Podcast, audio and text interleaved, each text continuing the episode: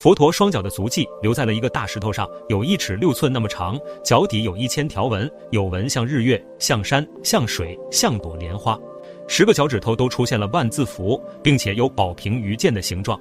佛陀即将事迹的时候，曾回顾双脚踏在石头上，对阿难尊者说道：“我现在留下这个足迹，用来告诉众生，假如有人看到足迹，瞻仰礼拜他，就能得大利益。”后来有外道的人偷偷的破坏这个足迹。但是越是破坏，越是显得清楚。就这样一直破坏了八次之多，石头上的足迹还是一往如前的清晰。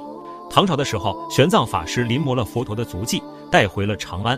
唐太宗就让人把圣迹刻在了宗庙。